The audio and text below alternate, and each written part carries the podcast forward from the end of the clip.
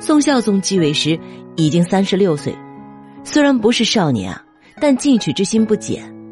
继位刚两个月，就顶着巨大的压力为岳飞平反，但为了顾及太上皇的面子，孝宗非常注意自己的措辞，生怕触碰太上皇的逆鳞。宋孝宗为何一定要为岳飞平反呢？除了因为岳飞的确冤枉外，还因为孝宗是一个结结实实的主战派。他要着手北伐，他要收复失地，这是他心中的大志，所以啊，为岳飞平反非常必要。几个月前，金主完颜亮被杀，金人内乱了大半年，正是北伐的好时机。孝宗刚登基，意气风发，每次见到太上皇都必力陈恢复大计。太上皇不以为然，因为太上皇知道自己刚登基那会儿也想北伐。后来不照样被金人打得屁滚尿流啊？所以，高宗对孝宗北伐这一套是不赞成的。他早就被金人吓破了胆。宋孝宗不吃太上皇这一套，他极力的劝说太上皇，让太上皇支持他北伐。赵构最终决定不再干涉他北伐之事。孝宗如猛虎出山，准备大干一场。后世认为啊。高宗时是有名臣无名君，孝宗时是有名君而无名臣，的确如此。孝宗决议北伐的时候啊，老将韩世忠已经死了十一年了，岳飞也已经被害二十年了，四川名将吴阶牺牲二十三年了，吴阶的弟弟吴林也躺在了病榻上。孝宗放眼望去啊，当年的抗金名将只剩下一个六十六岁的张俊。为岳飞平反后，孝宗立即找来年过花甲的主战派老将张俊入朝。张俊虽然宝刀未老，但已经白发苍苍。孝宗握着张俊的手说：“我家有不共戴天之仇，朕不及申屠之，将谁任其责？”从孝宗的话语中可以看出，他是真心想北伐，并不是做样子给谁看。张俊在老朽之年又一次得到重用，顿时雄心万丈，信誓旦旦的开启了北伐之旅，史称龙兴北伐。张俊的大军趁着锐气，陆续收复灵璧、洪县等地。无奈多年不抗金啊，能力大不如前。仅仅一个月后，金兵卷土重来，张俊兵败了，被贬南下，半路上病逝，含恨而终。原来啊。金主完颜亮去世后，金世宗完颜雍继承了皇位。此人骁勇善战，在北境征服了大小部落。另外，金世宗完颜雍省吃俭用，以身作则，有“小尧舜”之称。宋孝宗是明主，金世宗也是明主。当一个弱国的明主遇到了强国的明主，真是前者的不幸。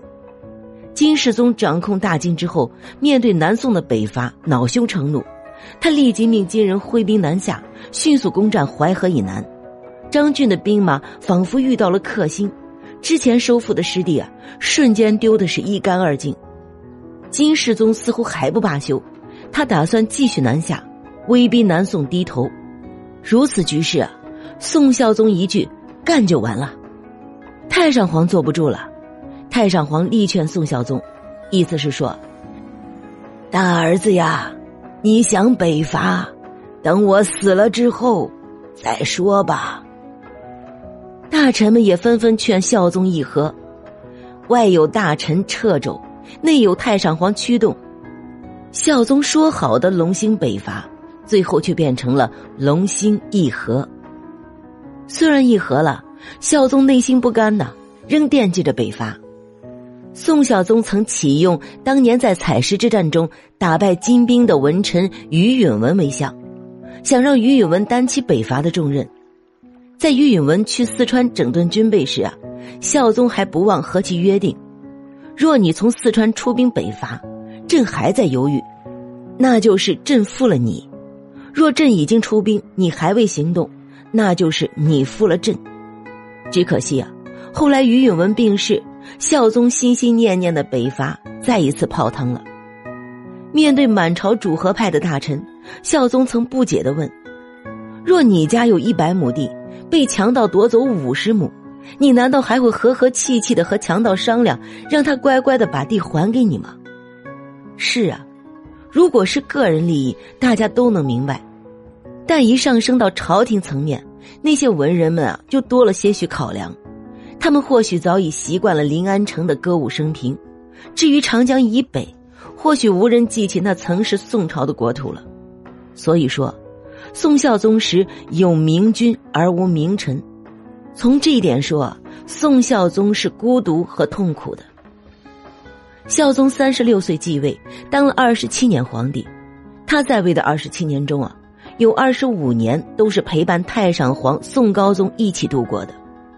宋高宗活了八十一岁去世，当了二十五年的太上皇，可谓前无古人后无来者。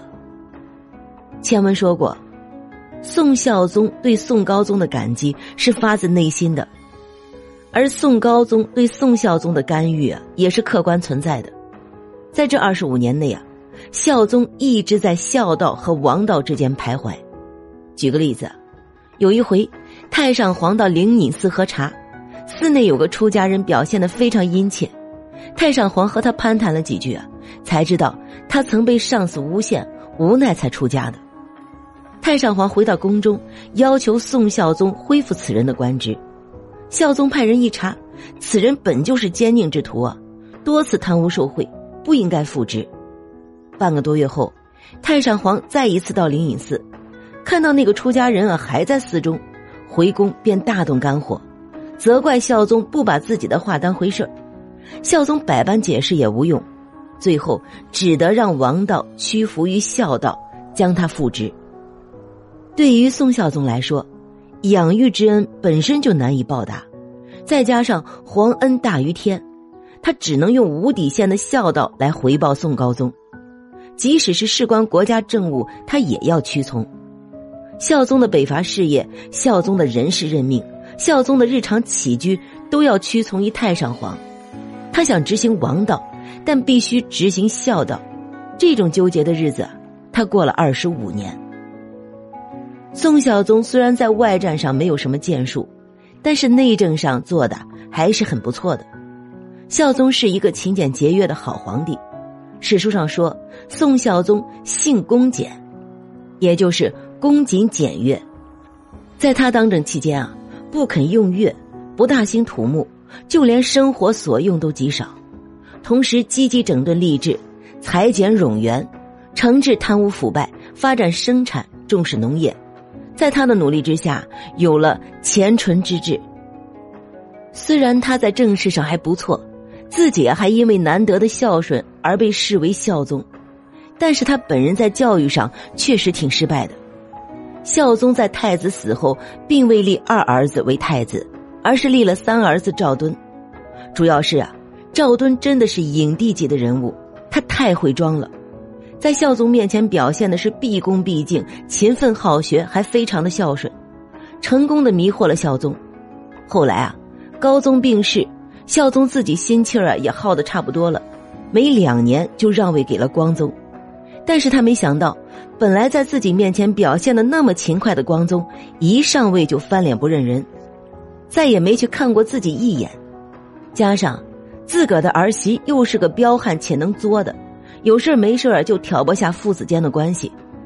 生前极重孝道的孝宗本来就生病，再加上忤逆不孝的儿子跟儿媳啊双重打击下，晚景凄凉，最后一命呜呼。这也说明啊。他的眼力劲儿远比不上自己的养父高宗，这里大家又奇怪了：高宗这么有眼力，难道分不出中间吗？秦桧和岳飞，他看不出好坏吗？谁说人家分不清来着？分得清就不许装瞎呀！在南宋历代帝王中，宋孝宗的确最有作为，但孝宗一生遭遇三大无奈：第一，孝宗空有北伐之心，却无北伐之将。第二，孝宗登基后雄心勃勃，无奈遇上金朝的雄主金世宗。第三，孝宗立志要做一代明君，无奈被太上皇用孝道捆绑了二十五年。正如蔡东藩先生在《宋史演义》中评价宋孝宗一样，读宋史的人啊，无不为孝宗而惋惜。本集播讲完毕，关注主播了凡先生，听书不迷路。